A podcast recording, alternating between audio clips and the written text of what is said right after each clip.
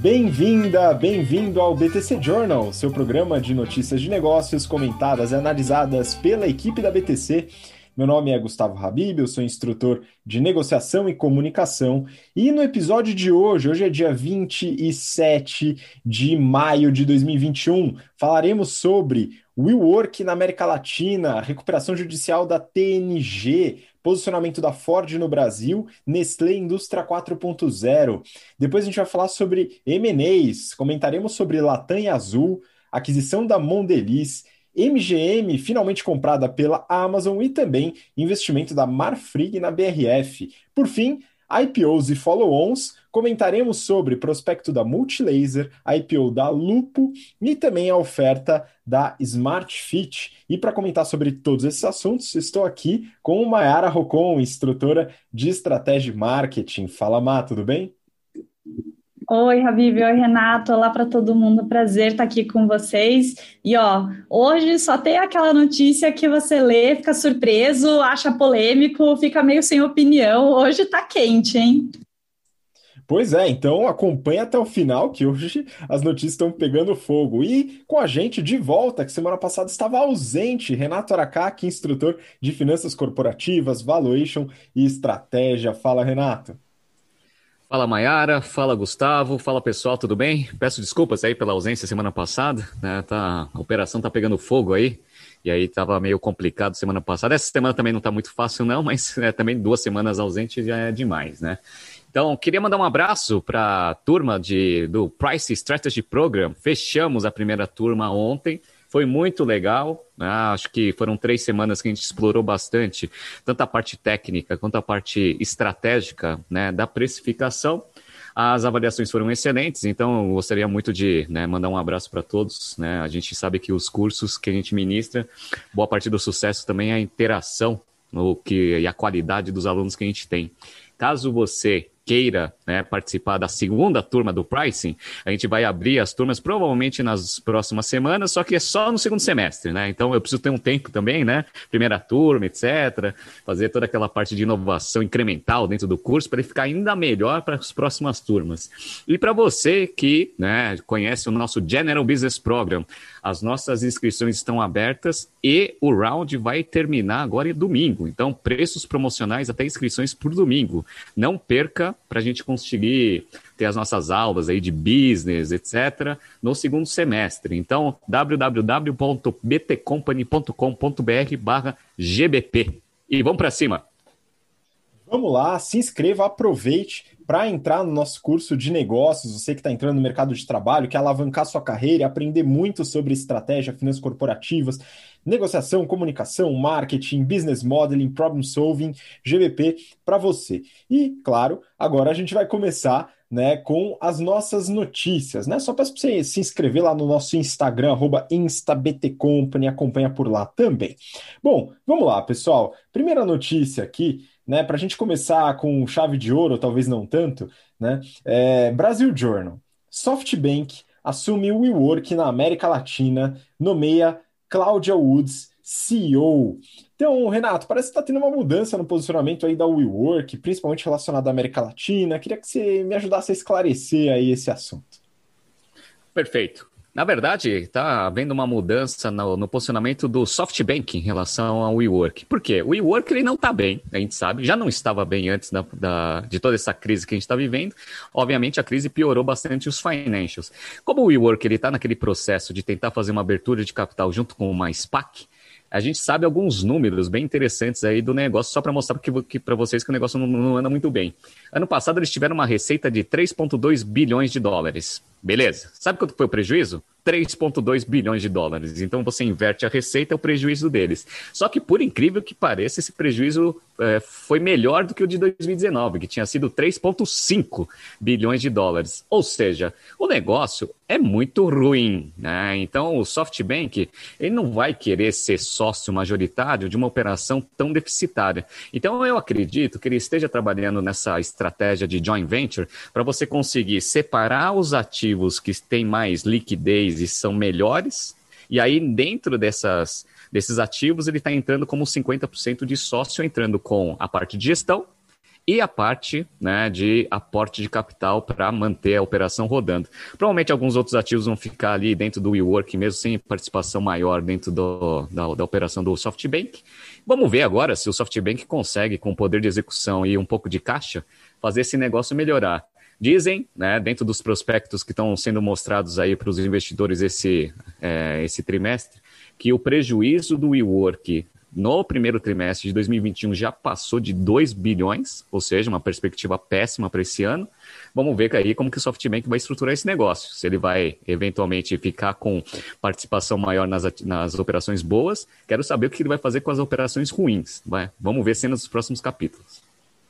Pois é, eu ainda tenho minha grande dúvida para entender o que, que eles vão fazer com aqueles maravilhosos contratos com fornecedores de longo prazo não canceláveis. Né? Vamos acompanhar e para você que não conhece, né, no histórico, mas é um pouco mais antigo aí, a gente analisa no detalhe a operação, estratégia e finanças do WeWork, então não perca. Bom, vamos seguir aqui, aproveitando é, que a gente começou o BTC Journal de hoje com notícias ruins, né? Então vamos continuar na toada, depois a gente dá uma mudada, viu? Valor econômico. TNG é a terceira rede tradicional a pedir recuperação judicial. E aqui a reportagem, né, a notícia do valor, fala sobre as RJs da Cavaleira e Lepostice, que já comentamos em episódios passados. Então, se quiser saber sobre as RJs de Cavaleiro e Lepostice, volta lá. E agora, Renato, TNG, o que, que aconteceu? Como que ela chegou nessa situação, hein? Legal, vamos lá. Notícia ruim é comigo mesmo, né? Então a gente falou lá do WeWork e agora a gente vai falar um pouco da TNG. Só para explicar para vocês que lá no, né, nesses casos aí de renegociação de dívida, etc., é, isso daí é importante, por, por, exemplo, no caso do WeWork que eu acabei de falar, que o fato do WeWork entrar numa joint venture, né, numa operação da América Latina com o WeWork, o SoftBank entrando né, na joint venture, ele também, nesse mesmo tempo, ele já negocia ali um famoso haircut da dívida, né, com os principais credores, tá? Então, esses movimentos, eles também servem como, né, pontos é, cruciais para você conseguir renegociar aqueles contratos não canceláveis lá que você falou, tá? Por que, que eu estou falando isso? Porque a gente vai falar um pouco sobre recuperação judicial agora e depois eu vou falar da Azul também com a Latam, né? Ou seja, só desgraça, né? As desgraças ficaram comigo. Então, vamos lá. TNG, varejão. Como eu falei para vocês, o varejo está se consolidando até porque as empresas estão indo muito mal. Então a Cavaleira estava com uma dívida de 31 milhões e entrou em recuperação judicial. Perfeito. Lepostiche, uma dívida de 65 milhões, também entrou em recuperação judicial. A TNG é um caso um pouquinho maior. Ela está com uma dívida aproximada de 200 milhões de reais, né? E então ela está se reestruturando, pedindo aí um, uma proteção para conseguir fazer toda a parte de reestruturação da dívida e do plano, obviamente, de recuperação. Perfeito. A TNG ela foi fundada em 1984 e ela chama TNG porque são as iniciais da palavra teenager. Então ela começou ali vendendo roupa mais para adolescente, etc. O negócio foi crescendo. Ele chegou a ter 400 milhões de receita anual, com quase 200 lojas. Ele está atualmente com 100 falou que ano passado, dos 400, do ano passado até agora, de 400 dias que ele poderia trabalhar, ele só trabalhou 200 por causa das restrições. Ou, ou seja, né, nenhuma empresa consegue se sustentar com tanto pouco né, dias operantes dentro, obviamente, desse cenário que a gente está. Então já existe um problema de mercado, onde a gente está aumentando bastante o nível de desemprego, etc. Né? E você tem a impossibilidade de fazer a sua operação principal rodar. Então, a TNG, infelizmente, ela entrou com essa esse pedido de recuperação judicial. Nos próximos dois meses, ele vai apresentar esse plano para tentar se reestruturar. Vamos ver o que vai acontecer. Só que, pessoal, uma coisa que eu queria só falar para vocês: eu vi um estudo do Banco Central que ele mostra que o nível de endividamento das empresas, né, antes da, do início aí da, da pandemia, era em torno de 1,5, 1,4, 1,5 trilhão de reais, ou seja, tudo que tem de dívida no mercado. Né? Esse índice atualmente está em 1,8 trilhões. Né? Então as empresas elas estão muito endividadas. Se houver eventualmente novas ondas, que é o que aparentemente está né, se desenhando, provavelmente alguns setores aí vão, vão andar muito mal. E essa dívida, galera, essa dívida veio do banco, né? Então, setor financeiro aí também, se já não fez essa provisão, talvez os resultados do mercado financeiro, principalmente nessa parte de crédito, vão ser bem ruins. Vamos monitorar.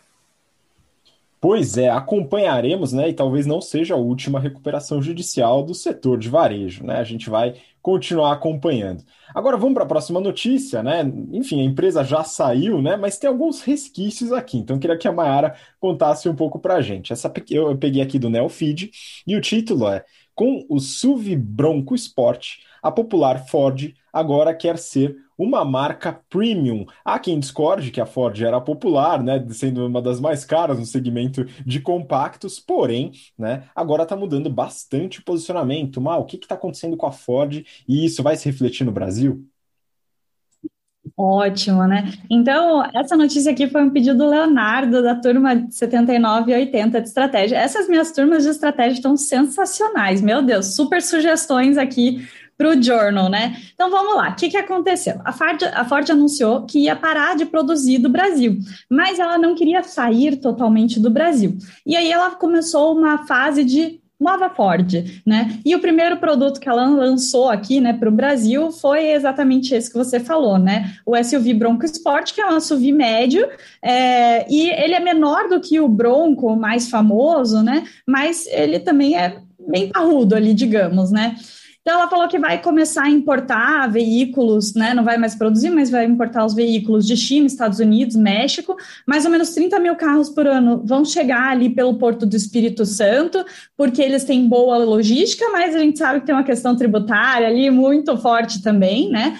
É, já começaram a importar, já chegou o primeiro lote ali com 450 carros, e eles falaram que também vão receber mais ou menos uns 30 mil carros do Uruguai, mas aí esses vão vir é, pelas rodovias, né?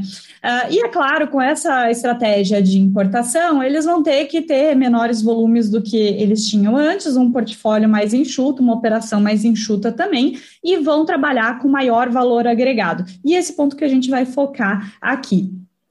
O posicionamento do Bronco Sport que eles estão lançando agora vai ser diferente dos Estados Unidos, porque lá nos Estados Unidos eles competem com o Jeep Compass. Só que aqui no Brasil ele vai custar 257 mil reais, que é exatamente 32 mil reais acima do Compass. Ou seja, né, não vai ser o concorrente direto.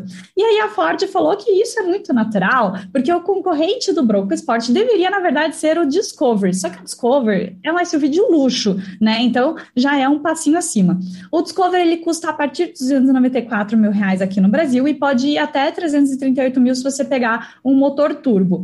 E aí a Ford falou assim: olha só, a gente está até dando uma vantagem para o consumidor, porque a gente está vendendo o carro a 37 mil reais abaixo do competidor dele, que é o Discovery. Bem, fica aí no ar, né? Não achei muito legal essa estratégia. A Ford já tentou também concorrer com gente grande, com os carros deles, que ficou meio assim também, né? Meio uh, faz sentido, né?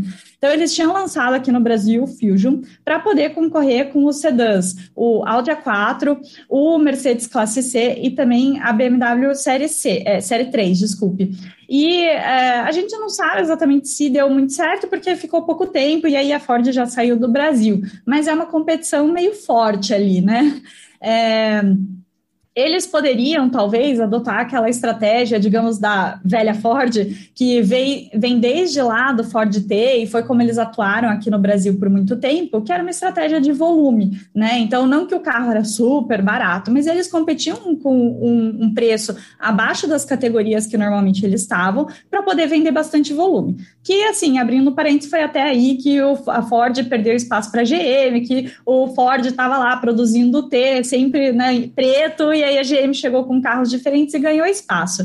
Mas beleza, né? Eles poderiam adotar uma estratégia mais de volume e trazer um monte de carro lá do México, talvez até o próprio Bronco Sport com um preço um pouco abaixo, mas vendendo muito mais aqui no Brasil. Até porque vindo do México você não tem é, imposto de importação para carros e aí eles poderiam competir com o Compass. Talvez até, né, se eles tivessem uma grande escala aí, colocar um pouquinho abaixo do Compass o preço e conseguir vender mais ainda mas eles estão querendo ir para um lado diferente, né? Falar que a qualidade vai surpreender os consumidores e a Ford, na verdade, né, a nova Ford vai ser uma marca aspiracional aqui no Brasil. E aí eles falaram: fiquem tranquilos, porque a gente sabe competir no mercado de premiums, né? Então, além das picapes, SUVs, a gente tem também o Mustang, que aqui no Brasil tem um modelo só, a partir de 500 mil reais. Lá nos Estados Unidos, eles têm o super luxo, o Lincoln, né? E também dentro de picape, eles têm a F-150, a F-250, que são modelos mais luxo mesmo. É, mas até, né, abrindo parênteses aqui, primeiro ponto, Mustang aqui no Brasil tem um modelo só, zero portfólio, né? Zero jeito de competir, até porque você tem versões mais baratas do Mustang. O mercado de luxo aqui no Brasil está crescendo, né? Tá forte. Eles poderiam ter trazido mais versões, não trouxeram. E outra, essa única versão que eles trouxeram veio meio atrasada para o Brasil, porque a GM já estava vendendo o Camaro a rodo aqui no Brasil, né? Tava até lá a musiquinha tocando, vendendo Camaro, né? então eles não foram muito bons no timing aí, né? Então até que ponto será que eles realmente sabem jogar nesse segmento? Mas tudo bem, né? Outro ponto aqui que deixa a nova Ford mais diferente da antiga Ford é que é, eles perdem um pouco a identidade de marca, porque os carros que eles estão indo agora não tem exatamente aquele logo redondinho Ford azulzinho, né? Então, o Bronco, tudo bem, ele é lá, ali atrás, pequenininho, ele até tem um Ford, mas o logo mesmo do Bronco é o escritão Bronco de um lado a outro. E Bronco é um cavalo selvagem que tem nos Estados Unidos, né? Então, assim, lá nos Estados Unidos significa alguma coisa, aqui no Brasil não significa nada, né? Então, talvez você esteja substituindo um logo conhecido Ford, que já tem equity, por um logo que ninguém conhece, né? É, e o Mustang nem tem logo da Ford, né? Tem um cavalinho correndo ali. No ano que vem, eles falaram que vão lançar o Maverick, que também vai vir do México, né? E aí eles vão ficar jogando com esse portfólio. Mas bem, dada a notícia, né? O que, que a gente tem que pensar aqui? O difícil aqui para eles é que eles estão saindo de uma marca super popular, super para todo mundo, né? Que era o que a Ford falava, para querer ir para uma marca premium, né? Então, sair de modelos de 50 mil reais para modelos de 250 mil reais, né? Então, é um salto muito grande. É uma cultura que você tem que mudar. Você está mudando o propósito de valor, você tem que atualizar todos os seus 4Ps ali, né? Então, não adianta só falar que ah, a gente está trazendo um carrinho melhor aqui e vai vender muito bem. Não é só isso, jogar o produto no mercado e achar que ele vai andar sozinho. É, e aí, uma frase sensacional que a Ford falou, né, para justificar tudo isso, é que o que fala mais alto é sempre o produto. Gente, quem estuda marketing, quem estuda estratégia, diferenciação, sabe que não é bem assim, né? Tudo bem, você pode ter um produto super legal, mas é por isso que né, a gente fala dos quatro P's em marketing, que não é só o P de produto, né? Você tem que rever tudo ali que você está vendendo. E até uh, ontem e segunda-feira, nas minhas turmas de estratégia, a gente falou de diferenciação. A gente viu que não adianta só você mexer em aspectos tangíveis para você querer vender. Tem muito aspecto intangível que você tem que mexer também né? E aliás, dentro dos aspectos tangíveis, você pode incluir outros P's também, não é exclusivo produto. Então, eu acho que a Ford está sendo muito fechada aqui, né? Querendo fazer essa nova imagem, mas achando que isso vai acontecer sozinho no mercado, e não é bem assim. Mas beleza. Mesmo com essa nova Ford, que vai vender menos carros do que eles vendiam antes, eles vão continuar como top 10 aqui no Brasil, se a gente considerar esses números previstos de importação com os números de venda no Brasil em 2020 eles seriam a décima empresa aqui no Brasil em venda de carros, né? Então, estão, por exemplo, na frente da Caoa ainda, né, que está tentando se estabelecer aqui. Mas muito legal, até mandar um abraço para o Leonardo, que não só indicou a notícia, mas já falou: Ó, oh, Mayra, acho que dá para fazer uma análise de 4Ps aí, hein? Então, já mandou aí estratégia de, de análise, né? Todo esse pensamento integrado de realmente ver o movimento do mercado e falar assim, cara, Tá certo isso? Então, assim, a minha aposta não é que vai dar errado, porque, poxa, a Ford é muito grande, a minha aposta é que eles vão rever tudo que eles estão fazendo aqui. Pois é, né? E vamos acompanhar essa moda de posicionamento premium que está acontecendo com as montadoras, né? Então a Ford, né, subindo bastante o posicionamento do Bronco Sport, que vai chegar aqui no Brasil, mas eu acho ainda, viu, Mayara, que o limite dessa estratégia está com a Mercedes, que lançou um SUV compacto com motor 1.3 a um preço de módicos 325 mil reais. Enfim, depois outro dia a gente fala sobre isso. Agora vamos seguir, que tem uma notícia bem legal aqui de um tema que vocês dois gostam bastante. Eu peguei do valor econômico. Nestlé ganha eficiência de 12% em fábricas, e aqui usando conceitos das aulas de vocês de indústria 4.0. Mal, o que está acontecendo nas linhas de produção da Nestlé? É, essa notícia é muito legal, porque junto umas três aulas de estratégia aqui, né? E realmente tudo é drivado, né, por essa adoção da indústria 0.0. Muito legal. Então vamos ver. A, a Nestlé tem uma fábrica lá em Minas Gerais que faz leite em pó, né? O leite ninho, dono da categoria, né? A gente até discutindo por estratégia por fora ali, a gente consegue ver como a Nestlé joga e já conseguir classificar ela em tipo de estratégia que ela adota, como que esse leitinho se classifica no portfólio deles, né? Então, por isso que é legal a gente ter aula de estratégia. Mas bem, eles anunciaram que desde março eles fizeram um tipo de controle que eles conseguem ver a linha inteira do leitinho em uma sala só. Então, antes eles tinham como se fosse uma sala de controle para cada etapa da produção, e é claro que você perde ali é, muita coisa nessa comunicação, né? E aí acaba trazendo erro, algum desperdício na linha mesmo. Então, foi muito legal esse passo que eles deram. Nessa sala, eles têm um monte de tela com gráficos, com KPIs que ficam mudando ali real time para você poder supervisionar a linha, né? Você consegue ter essa visão da cadeia como um todo. Então, por exemplo, ele consegue fazer ali com alguns modelos de inteligência artificial, junto com machine learning, é, indicar manutenção preditiva. Então, ele consegue ver potencial de acontecer uma falha e também, óbvio, né, quão ruim aquela falha pode ser, e aí já apitar ali para uma manutenção antecipada. É, os operários também conseguem é, se utilizar de óculos de realidade aumentada e assistência de voz para poder melhor monitorar a linha, né? É, e aí você consegue não só deixar esse monitoramento melhor, mas também deixa ele muito mais fácil, e aí você consegue abocanhar alguns ganhos. E outra coisa, né, que não só a tecnologia ajuda, mas só de você deixar todo mundo numa mesma sala, você consegue melhorar a comunicação dos responsáveis de cada parte da linha ali. Então, esse centro eles estão chamando de COI, que é o Centro de Operações Integradas, é o primeiro da Nestlé, mas eles querem colocar esses, é, esse modelo de controle e manutenção preditiva, tecnologia e automação em outras fábricas, até porque eles falaram que eles conseguem ganhar 12% em eficiência só de fazer esse controle unificado, né? Muito legal. Uh, e aí, essa eficiência vai incluir tanto redução de, de energia, diminuição de erros, diminuição de desperdício, menor ciclo de limpeza das máquinas, a parte de manutenção, né? Você não deixar a máquina parada quando você faz uma manutenção preditiva, você diminui o número de falhas e o número de o tempo parado, né? Então, muito legal. Uh, eles falaram que hoje, as 14 fábricas que eles têm no Brasil, todas têm pelo menos alguma coisa de tecnologia da indústria 4.0. Alguma automação, alguma captação e análise de dados, alguma coisa de realidade aumentada, mas que eles querem cada vez aumentar mais isso. Então, apesar deles mesmos se classificarem como iniciando ali em todas as fábricas, né? Quando a gente olha a ABDI, que é a Associação Brasileira de Desenvolvimento Industrial, eles falaram falaram que lá em 2019, menos de 10% das empresas brasileiras adotavam tecnologias de indústria 4.0. E quando você olha dentro das empresas alimentícias, essa porcentagem é menor ainda. Então, a Nestlé está super na frente, né? Aliás, uh, quando eu trabalhava com alimentos, né, a gente sempre olhava para a Nestlé como um benchmark de automação em linha mesmo, né? Então, não é uma surpresa esse passo aqui da Nestlé. É, ele tem um projeto de conectar mais ou menos 100 linhas de produção, colocar essas ferramentas de controle para conseguir comandar as máquinas à distância e através de tablets, deixando super simplesinho.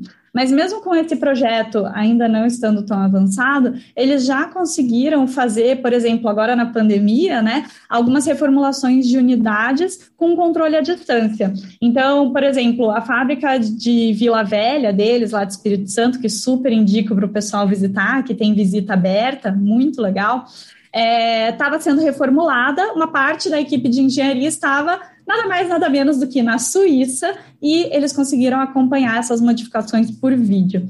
Infelizmente, né, não foi a pandemia diretamente que atrasou o cronograma, porque eles estavam conseguindo fazer essa é, manutenção à distância, mas eles tiveram um, alguns atrasos por causa de falta de componente, né? Então a gente já falou aqui no BTC Journal e vocês também já ouviram bastante que está faltando componente no mercado, é, tanto parte mais mecânica quanto principalmente, na verdade, os eletrônicos, né? Então eles tiveram que atrasar um pouquinho, na verdade, só por causa disso. Uh, em 2020, eles já tinham inaugurado um centro de inovação lá no Parque Tecnológico de eh, São José dos Campos. E em 2021, eles falaram que a meta para o ano todo é chegar a 70 robôs nas unidades, né? E fazendo essa automação e ter esse centro de eh, controle integrado em mais duas unidades. A inauguração desse centro é parte de um budget né, para essa automação desse ano de 764 milhões de reais, né? E envolve também não só a automação, mas também modernização e expansão de algumas unidades. Então, ótimo, Nestlé, sensacional, empresa muito boa e não se acomodando, né? Só porque está como líder de mercado, sempre indo a, além do que consegue. Pois é, melhorias em todas as frentes, né, Má? Então, tanto melhoria de processo, segurança, qualidade e redução de custo. Quem sabe, né, você pode ter esperança, né, de pagar menos no seu leitinho, principalmente você que entope o seu açaí com esse negócio. Bom, vamos seguir para o próximo bloco do BTC Journal, agora falando sobre M&As. Tem uma notícia aqui também, como o Renato comentou, né, a gente deixou só casca grossa para você, viu, Renato? Valor econômico. Azul busca apoio para comprar a Latam. Pois é, parece que a situação da Latam tá bem difícil, né? Beleza. É isso mesmo, né? A empresa passando por dificuldade é comigo mesmo. Então vamos lá. A Latam, ela não está passando muito bem, acho que todo mundo consegue imaginar o porquê. E, e, obviamente, ela tem vários credores, e um deles muito forte são as empresas que fazem o lease dos aviões. Então, o que, que acontece? A Azul, ela tem interesse, obviamente, de consolidar esse mercado aqui no Brasil, está vendo a, a situação periclitante da Latam no mundo, e está tentando ganhar apoio aí dos credores para conseguir fazer essa aquisição. O CEO da Latam é, já falou que a operação América Latina não está, nem a do Brasil, está à venda. Mas provavelmente isso daí é uma tática de negociação para você conseguir sentar mais forte na, na mesa. Legal. A situação da Latam tá ruim? Tá péssima. Inclusive, acho que foi semana passada que eu dei um treinamento sobre análise de empresa, eu peguei a Latam aqui como um contra-exemplo, né? Então ficou bem fácil aqui de eu analisar para vocês. A Latam, no primeiro trimestre desse ano, ela teve uma queda de receita de 61,2% em relação ao primeiro trimestre do ano passado, que já tinha sido ruim. Legal? Só que isso porque a parte de cargo aumentou, né? a parte de né, envio de carga, etc. Porque a de passageiro caiu 75%. Então, assim, a situação está péssima. Ah, o prejuízo operacional foi de lucro de 95 milhões de dólares para 355 de prejuízo né, operacional que trouxe a empresa, obviamente, para um prejuízo líquido de 430 milhões de dólares. Legal. Então ela teve lá uma receita de 913 contra 2 bilhões e 300. Então a situação não anda muito boa. Só que isso daí, em termos de resultado, a gente já estava esperando. O que está deixando né, e pressionando bastante a Latam são o seu, é o seu balanço. Tá? Então, a geração de caixa operacional dela foi negativa. Ela tinha gerado 181 milhões de dólares no primeiro trimestre do ano passado. Ela queimou 200 milhões de dólares nesse primeiro trimestre. E o índice de liquidez corrente, que é o ativo circulante sobre passivo circulante, lembrando que ativo circulante é o que você consegue transformar em dinheiro em até 12 meses, passivo circulante é o que você tem que pagar em até 12 meses, né? Esse índice sempre tem que ser maior do que um. Se ficar próximo de um já dá perigo, né? Abaixo de um é uma desgraça. Tá abaixo de 1? Tá muito abaixo de 1. Tá 0,31. Eles têm 2 bilhões e meio ali, mais ou menos, ali de, de ativo circulante contra mais de 8, né, de passivo circulante. Então, eu acredito que a Latam ela vai ser obrigada né, a fazer essa venda da operação para conseguir levar um pouco de dinheiro, eventualmente, ou para reduzir o, o passivo que ela tem, ou eventualmente para conseguir levantar um pouco de dinheiro se tiver uma operaçãozinha ali que, que a empresa em si ela receba um pouco de grana, tá? Aí você fala o seguinte, ah, então quer dizer que a Azul está bem? Não, a Azul também não está bem, tá? Então a Azul, ela também teve uma queda de receita, foi, mas foi muito menor do que o da, da Latam. Ela teve uma queda de receita no primeiro trimestre de 34%, sendo que passageiros foi só 39%. Como ela depende menos de voos internacionais, obviamente a, o resultado foi bem melhor, tá? Ela teve também um EBITDA ajustado de 129 milhões de reais contra 654 do mesmo período do ano passado, ou seja, uma queda de 80%, mas pelo menos está com EBITDA positivo, né? coisa que a Latam não tem. E o índice de liquidez corrente da, da, da Azul também não está boa. Ah, esse índice de liquidez ele está em 0,44. Aí você fala assim, é péssimo? É péssimo, né? Mas o da Latam tá pior, tá? Tá 0,31. Então, o que, que vai acontecer? Provavelmente a Azul tá tentando ali com credores é, da Latam tentar forçar a empresa a fazer essa fusão, né? Ou vender esses ativos para a Azul.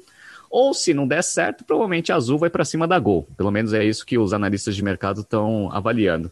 E o CAD, Renato, como fica nessa, nessa história? Porque se juntar Latam com Azul, eles vão representar 62,7% do market share aqui no Brasil. Nesses momentos, o CAD ele é bem flexível. Por quê? Porque se não permitir que haja essa concentração, as duas empresas vão morrer. Ah, então é nesse momento aí, né, que ou o governo vai lá e entra, né, colocando dinheiro, que é o que está acontecendo na Alemanha, por exemplo, né, com a Lufthansa, ou o CAD dá uma flexibilizada e o mercado se concentra. O mercado brasileiro sempre teve sempre duas grandes empresas aéreas, né? Eu acho que é um mercado que não dá, não tem espaço para três, né? Então, sempre de tempos em tempos, quando tem uma terceira, acontece alguma coisa e volta para duas, né? Vamos ver se vai ser ou azul com Latam ou vai ser azul com Gol. Pois é, vamos acompanhar aí o que, que acontece, né? Eu ainda acho que existe a possibilidade da estatização, vamos ver, apesar de que ela tem, né, boa parte está lá do Chile, mas quem sabe, né? Até porque tem a nova constituinte lá. Vamos acompanhar, mas a situação é bem difícil mesmo, e o ponto que o Renato falou é importante, né? Ela tem boa parte da sua rentabilidade atrelada a voos internacionais, a gente está muito dependente das consequências da pandemia. Bom, vamos seguir então, agora um pouquinho mais feliz, e aí, como é mais feliz, a gente vai passar para a Maiara. É, valor econômico. Mondeliz compra europeia Chipita por 2 bilhões de dólares. Mas o que, que é essa aquisição que a Mondeliz fez e como que isso afeta sua estratégia de portfólio? Vamos lá. É, então, ó, Rabi, para quem não sabe, Mondeliz significa mundo delicioso, e até por isso que se fala desse jeito, né? Porque é uma, é uma, como se fossem palavras antigas do francês, assim, né? Então, é uma notícia deliciosa, né?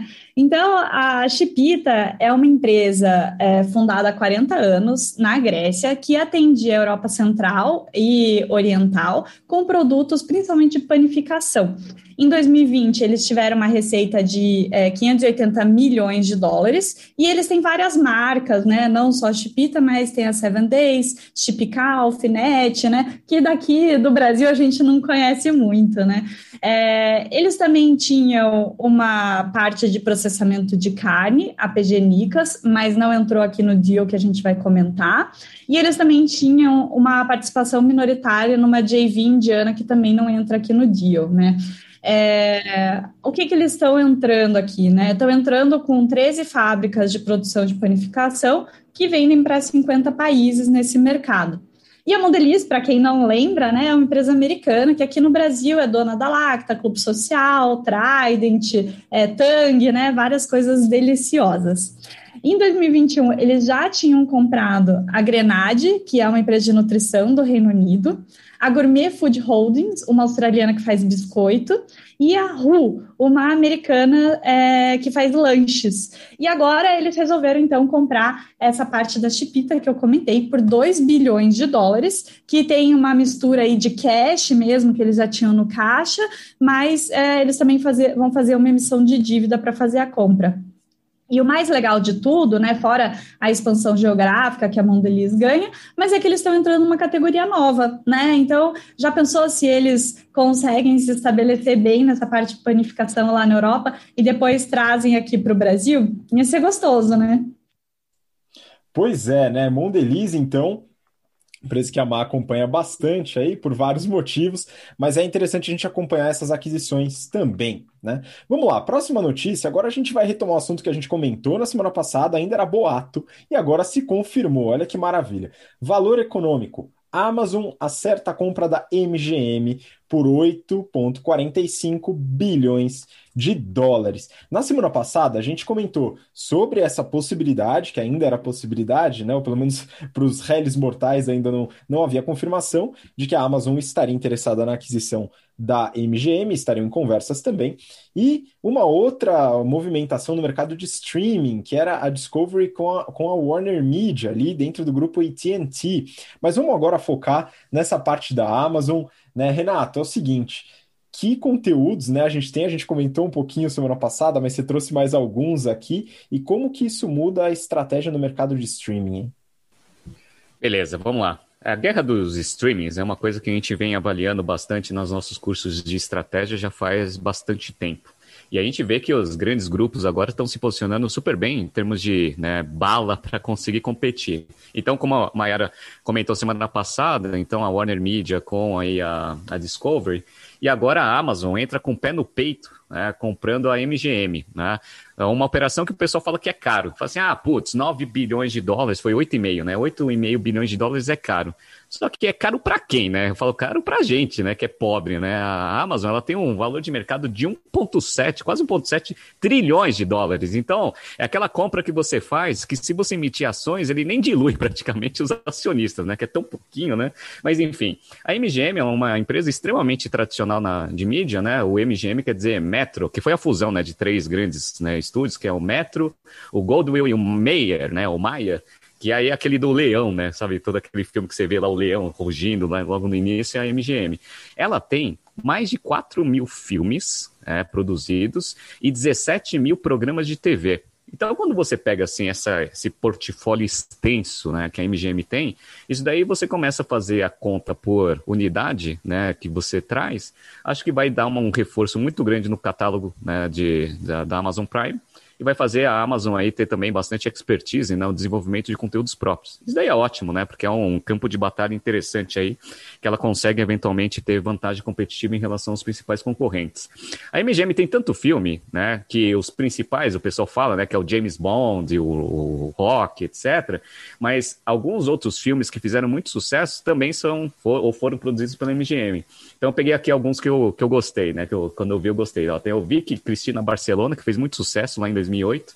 The Hobbit, né? Então toda a trilogia do Hobbit. Robocop, né? E o Poltergeist, né? E eles, né? Só para vocês verem como a MGM é velho, né? Foi de 1924. O Ben-Hur, né? O primeiro Ben-Hur lá foi da MGM também. Então, assim, pô, um portfólio extenso pra caramba, que agora vai estar tá todo disponível ali dentro da Amazon Prime. Legal, tá? Isso daí foi uma foi a segunda maior aquisição da empresa. A primeira foi o 13,7 bilhões de dólares que eles fizeram lá quando eles compraram o The Whole Food. E como que fica agora essa guerra de streaming, Renato? Essa é uma pergunta interessante. Eu fico imaginando como que está o estrategista da, da Netflix, né? Porque provavelmente para você conseguir aumentar o valor do Amazon Prime, você vai retirar né, esses 4 mil títulos que tem em qualquer outro serviço de streaming para você focar dentro da operação da Amazon, para você conseguir ter exclusividade. E aí, se começa lá a Warner fazendo esse movimento, né? Fica lá a MGM fazendo esse movimento. A Sony ali, ninguém sabe para onde ela vai, né? A Sony Pictures está pensando aí para onde ela vai. O que, que vai sobrar para a Netflix? Só conteúdos exclusivos Netflix.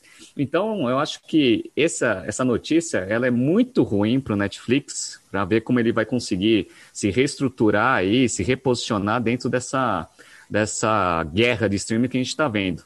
A, a Disney está vindo forte com os conteúdos exclusivos, principalmente Marvel. Então, agora, infelizmente, a realidade volta a bater na cara aí do Netflix. Vamos ver como que eles vão se reposicionar.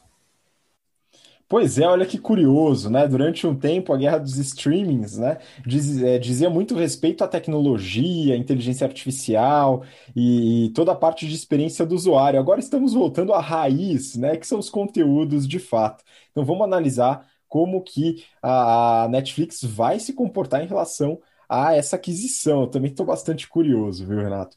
Bom, vamos seguir agora para mais uma notícia. Essa daqui é polêmica, hein, Mai? Então eu queria que você comentasse, deixamos uma difícil para você também. Brasil Journal. Marfrig compra 24% da BRF, mas promete postura passiva. O que está acontecendo nesse mercado aí, hein, Mar? Mais uma surpresa e polêmica para o Journal de hoje, né? Então, essa também foi pedida por um aluno do GBP, lá da turma do Renato, né? Então, o que aconteceu aqui? A Marfrig foi lá e comprou 24,23% da BRF, ou seja, quase um quarto ali da BRF, né? E falou que ia ficar quietinho ali, que não precisava de assento no conselho, que não queria dar pitaco na operação, até porque, se quisesse, ia ter que passar pelo CAD, né? Ia ser um probleminha ali. É, e aí, uh, ele, é, talvez o único problema que eles tenham, na verdade, com o CAD é porque eles começaram a comprar e não avisaram o mercado, então eles vão ter que se explicar ali, né? Toda vez que você passa dos patamares de 5, 10%, né, os múltiplos de 5, você tem que avisar, e eles não avisaram, né? Então, talvez eles achem mais vantajoso pagar a multa do que ter avisado e as ações terem algum desequilíbrio ali na hora de comprar, né? Teve até rumores de que eles, antes de comprarem esse um quarto da BRF, tentaram comprar o controle da Minerva, mas não conseguiram. Né? É, mas a intenção aqui e a estratégia é que ficou meio no ar, né? Então, provavelmente eles estavam querendo diminuir um pouquinho os resultados da Marfrig, que estavam meio voláteis. É, o, quando você junta carne bovina e carne de frango, que é o principal da BRF, você não tem muita sinergia, na verdade, mas você consegue fazer uma diversificação de risco também. Então, normalmente, quando o mercado de carne bovina vai bem, o de frango vai mal, e o contrário também acontece, né? Então, você consegue estabilizar essas volatilidades. Mas, querendo ou não, né, a BRF vale 21 bilhões de reais. Essa participação que eles compraram foi de 5,3 bilhões de reais, e a Marfrig está valendo mais ou menos ali 12,8 bilhões de reais. Ou seja, eles colocaram um capital bem grande ali no imobilizado deles, né? Então, é uma coisa também que o mercado tem que olhar. Beleza, diminui volatilidade, mas assim, todo aquele dinheiro que você tinha para investir em outras coisas ficou na BRF agora, né? É, e aí, quando estava com esses rumores de que vai comprar, na verdade, o mercado estava falando que, na verdade, as duas iam se fundir. E as ações da Marfrig chegaram a subir 9%. Mas aí, quando essa fusão não aconteceu, caiu 5,5%. Então, o mercado ficou bem confuso também. É, outra coisa interessante de comentar aqui, né, para quem não conhece Poison Pill, é uma cláusula que pode ter em estatutos para quando você faz uma compra muito grande de ações, você também ter que estender essa oferta para os outros acionistas, né? E aí, no contrato da BRF, o Poison Pill é compras acima de um terço da empresa, né, 33,33% ,33 das ações, e aí eles teriam que fazer essa mesma oferta com um prêmio de 40% para os demais acionistas. Como eles ficaram abaixo do Poison Pill, eles não precisaram é, fazer essa oferta estendida, né? Então, outro motivo também para eles não comprarem mais. Uh, a princípio, a gente olha e acha extremamente estranho, mas tem uma pequena ligação entre eles já, porque a BRF compra produtos da Marfrig. Então, por exemplo, o hambúrguer de carne da, que a BRF vende é da Marfrig. Outro exemplo são alguns produtos plant-based, né? Então, eles tinham uma relação comercial ali, e, aliás, a BRF era o maior cliente da Marfrig. Uh, então, como que eles fizeram esse movimento? Lá na quinta-feira, eles compraram 5% da BRF, só que por ADRs, que é como se fosse o BDR ao contrário, para quem acompanha o Money, né? Então, é, são DRs que você compra lá dos Estados Unidos de empresa do Brasil, né? BDR é o contrário, são empresas dos Estados Unidos que você compra aqui. E aí também acho que eles fizeram esse movimento meio pianinho ali para não chamar muita atenção do mercado, né? Nem ter que falar nada para o CAD. E aí depois, quarta-feira, quinta-feira, eles começaram a comprar e aí conseguiram chegar nesse quase um quarto da empresa. Eles também conseguiram comprar uma boa parte das ações porque a Previ estava fazendo um leilão e aí eles compraram deles também, né? Então eles fizeram uma estratégia de compra diversificada ali de vários lugares diferentes.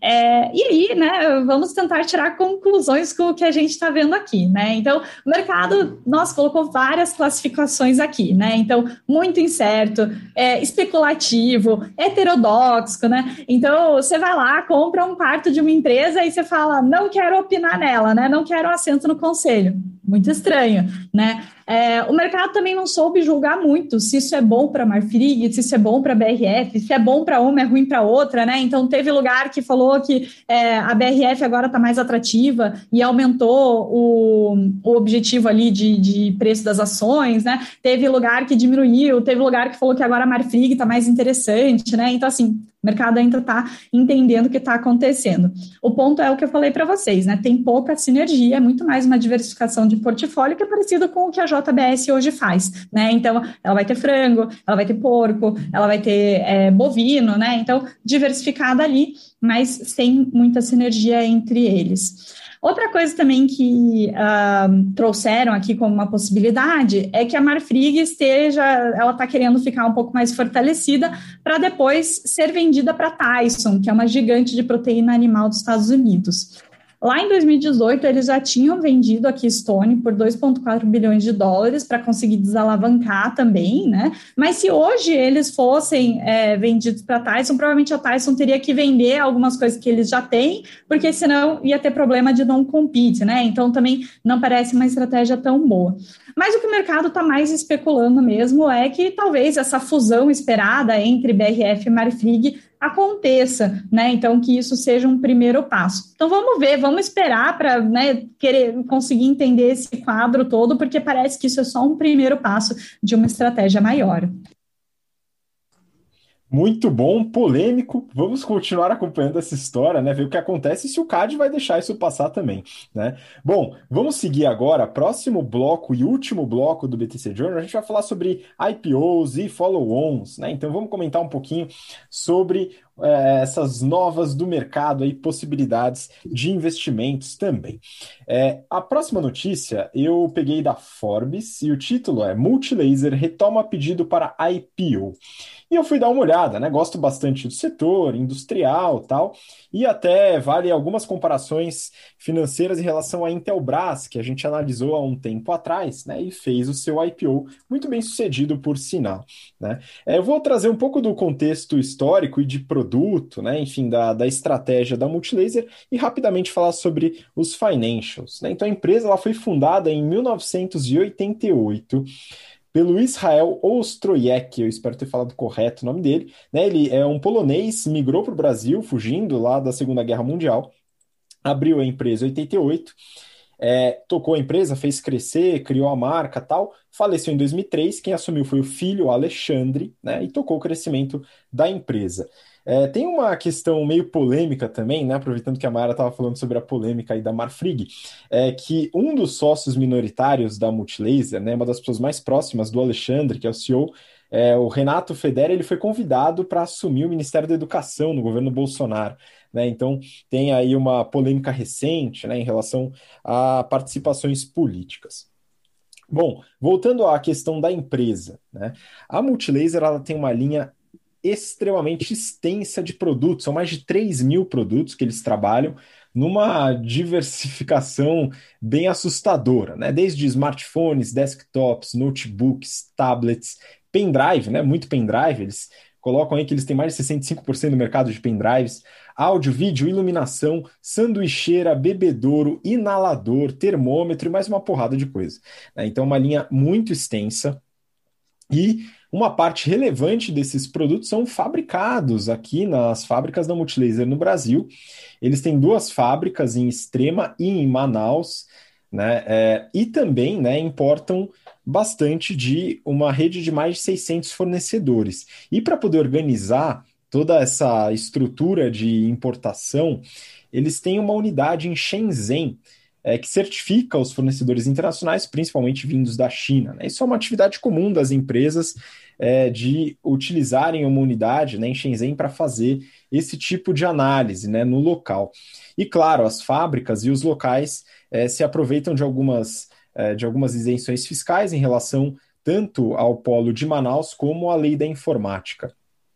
E tem vários benefícios, tanto na diversificação das linhas de produto, como na produção tanto interna como na importação, que são a flexibilidade e poder de barganha. Então, a Multilaser é uma empresa que tem uma vantagem competitiva de acordo com essa diversificação tanto de produtos como de é, produção e fornecimento. Curiosidade, é a única empresa privada nacional a produzir chips de memória. Né?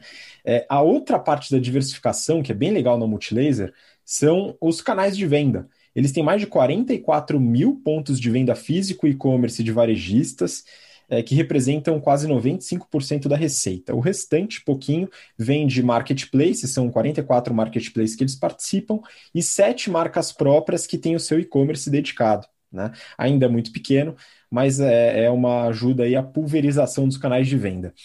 E retomando a história do IPO, né, eles tentaram o IPO em 2018, não conseguiram, é, fizeram uma mudança nos bancos coordenadores da oferta tal, e vão tentar de novo agora. Né? E é, a ideia é que seja uma oferta primária, né? 100% primária, todo o dinheiro vai para o caixa da empresa.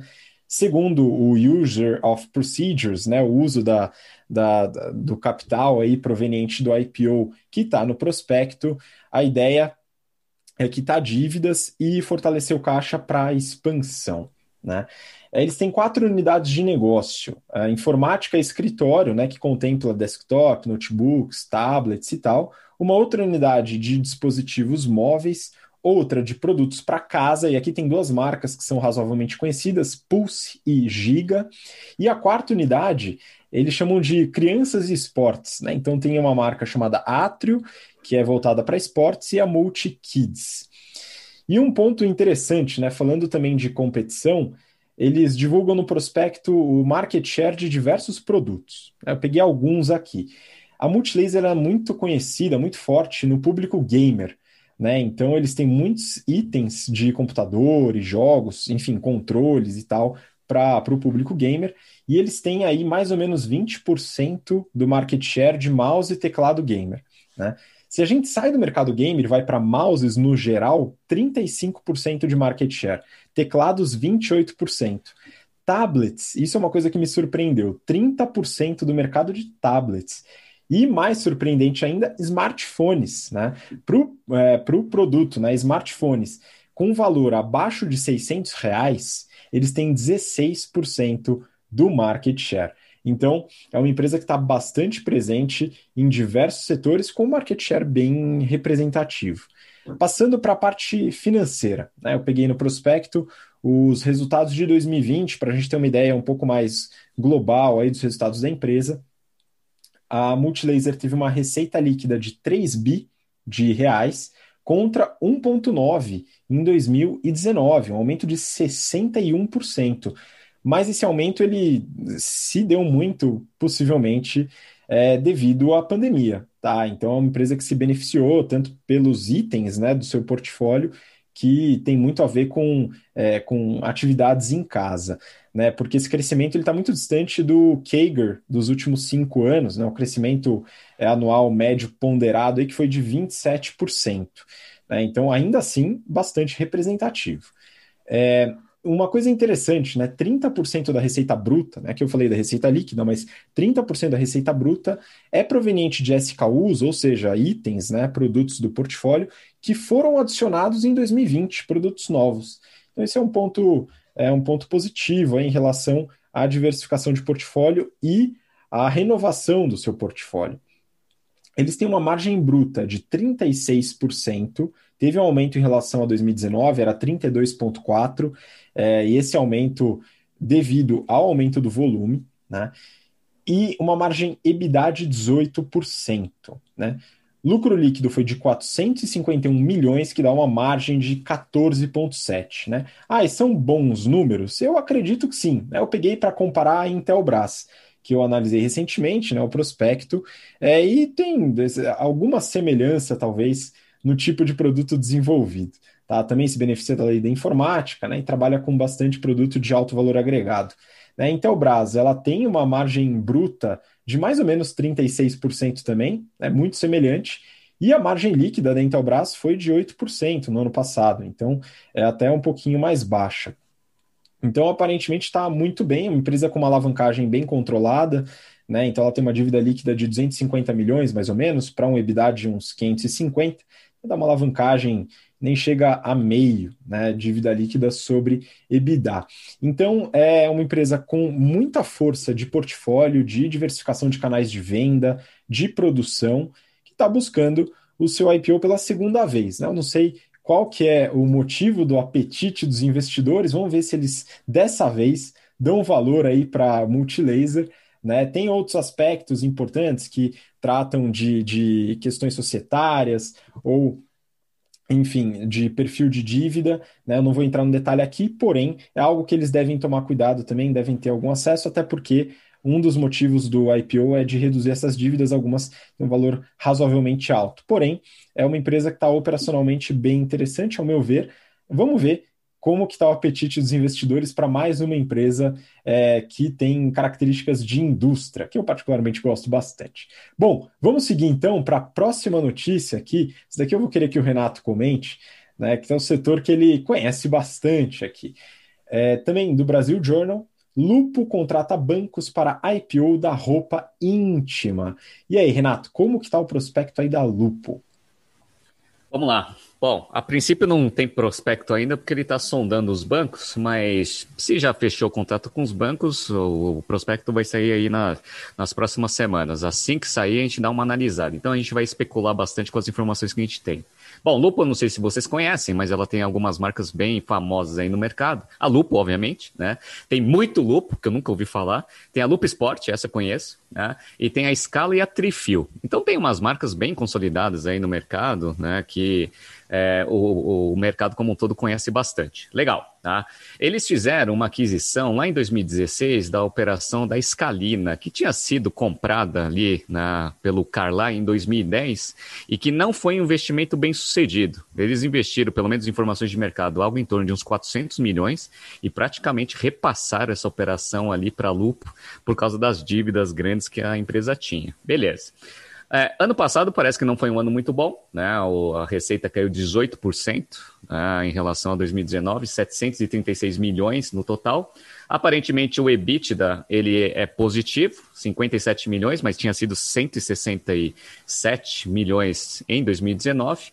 E a empresa ela teve prejuízo ano passado de 19 milhões contra 111 no mesmo período de 2019. Então, o que eu acredito que esteja acontecendo aqui é que a Lupo, como todas as empresas de varejo, ela sofre bastante deve estar ainda carregando aquele nível de endividamento alto desde 2016, quando ele adquiriu a operação ali da Escalina, e provavelmente está precisando de um pouco de liquidez ali imediata para conseguir melhorar um pouco desse índice de liquidez em relação à dívida líquida sobre EBITDA. É isso que eu acredito.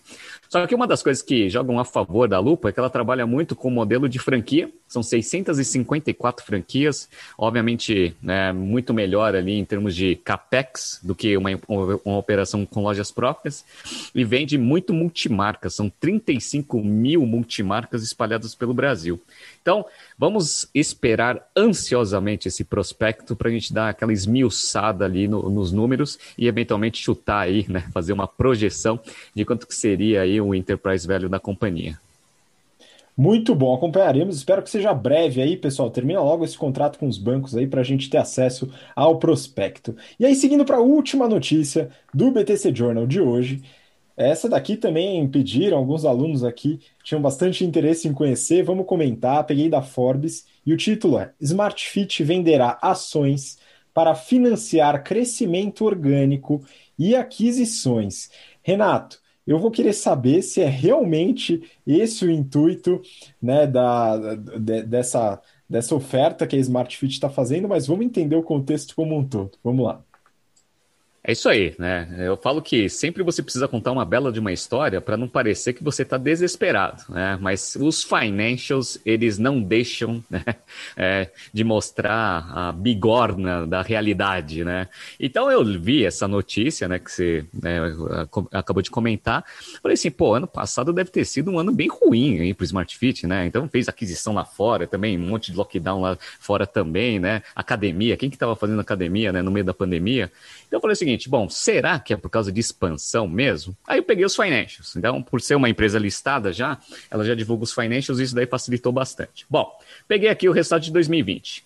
É, a, a, a Smart Fit ela passou por um movimento que eu acho que né, eles estão fazendo uma grande aposta, que pode dar muito certo, e que se der certo, eu acredito que os financeiros vão melhorar bastante, mas que no curto prazo eles precisam ter de dinheiro para sobreviver. Legal, por quê? Eles aumentaram a quantidade de academias em 2020. Né? Eles iniciaram o ano com 826 academias, terminaram o ano com 900. Então você fala assim, pô, então eles aumentaram né, a quantidade de pontos aí de academias no mundo inteiro. Legal. Só que a quantidade de alunos diminuiu. Ah, então, aquela combinação do capeta, né? Você aumenta ativo é, permanente intangível e diminui lucro operacional, né? Então, eles tiveram, começaram o ano com 2 milhões 670 alunos, terminaram com 2 milhões 210. Então, é aquele negócio, né? Nível de ocupação menor, com ativo fixo, pô, a rentabilidade ela dá aquela apertada. Pegando em, em, financials, eu peguei aqui o ano fechado de 2020. Eles tiveram uma queda de receita bruta de 36%, é, tinha sido 2 bilhões 148 em 2019, foi para 1 bilhão e 300, legal? A, a margem bruta, ela bateu, ela caiu bastante, caiu 14 pontos percentuais, foi de 49,5 para 35,4. É aquele negócio, né? Para você conseguir manter o pessoal é, indo para academia, você precisa dar aqueles descontinhos lá para o pessoal ainda se manter, se manter ali minimamente engajado com a assinatura que você faz. Legal.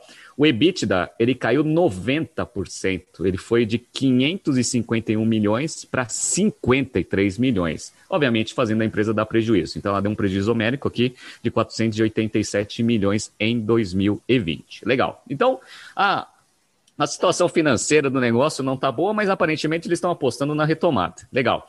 O que, que provavelmente está pressionando eles para fazer essa, essa oferta aí, para dar uma melhorada ali na estrutura de capital? É o índice de dívida líquida sobre EBITDA, né? Que a gente vê ali o risco né, da empresa não pagar suas dívidas. O, o, a dívida líquida sobre EBITDA no final de 2014 estava em 1,66, extremamente controlada por os índices médios de mercado. Só que, obviamente, o que aconteceu? Né? A dívida se manteve constante, eles pegaram um pouco mais de dívida e o EBITDA foi, foi caindo. Esse índice ele terminou né, ano passado em 5,69. Aí você fala assim, pô, Renato, mas 5,69 já dá pau, né? Sim. Então, o que eles fizeram? Eles colocaram lá no, no, na divulgação de 2020 que eles sentaram com todos os bancos, pediram waiver né, nesse, nessa proteção, e eles vão começar a fazer cálculos um pouco mais estruturados para frente, e os bancos concordaram eventualmente por causa da, da situação que a gente está vivendo hoje. Legal? Beleza. O índice de liquidez corrente, que eu gosto de pegar também, estava super tranquilo no final de, do, do, do, ano passado. Estava assim, né? Super tranquilo não, né? Mas estava tranquilo. Tava, eles tinham de ativo circulante 1,3 bilhões de reais contra 1 bilhão de passivo circulante. Então estava acima de um ali, mas estava ali, né? né? Se, se, aproximando. Beleza. Aí, cê, aí eu me perguntei, será que eles estão indo para esse follow-on aí? por causa do primeiro trimestre, que provavelmente foi ruim para eles, aí eu peguei o resultado do primeiro trimestre. E aí foi exatamente isso que aconteceu. Olha o que aconteceu com o índice de que eu falei para vocês que o dívida líquida sobre EBITDA no primeiro trimestre, ele passou de 5.69, que a gente acha alto, para 15.75. Ou seja, dívida líquida sobre EBITDA dos últimos 12 meses, 15,75 vezes, pessoal. Tá? Então, os bancos provavelmente deram um waiver. Falaram assim, não, beleza, pode estourar um pouco esse índice aí temporariamente que a gente consegue segurar. Mas 15 também você tá de sacanagem, né, meu? Faz alguma coisa aí, ou injeta dinheiro nessa porcaria, ou eventualmente eu vou começar né, a, a, a ser um pouco mais duro na negociação. E, vamos lá, índice de liquidez corrente. Vamos ver como ficou esse índice de liquidez corrente agora no primeiro trimestre de 2021. Ativo circulante, 1,2 bilhões de reais. Passivo circulante, 1,3. Então agora esse índice ficou abaixo de 1. E o resultado do primeiro trimestre foi péssimo. Eles tiveram 40% de queda de receita e a empresa saiu de um lucro de 17 milhões para um prejuízo de 144. Então, o que, que, provavelmente deve ter acontecido, né? Primeiro trimestre foi muito ruim.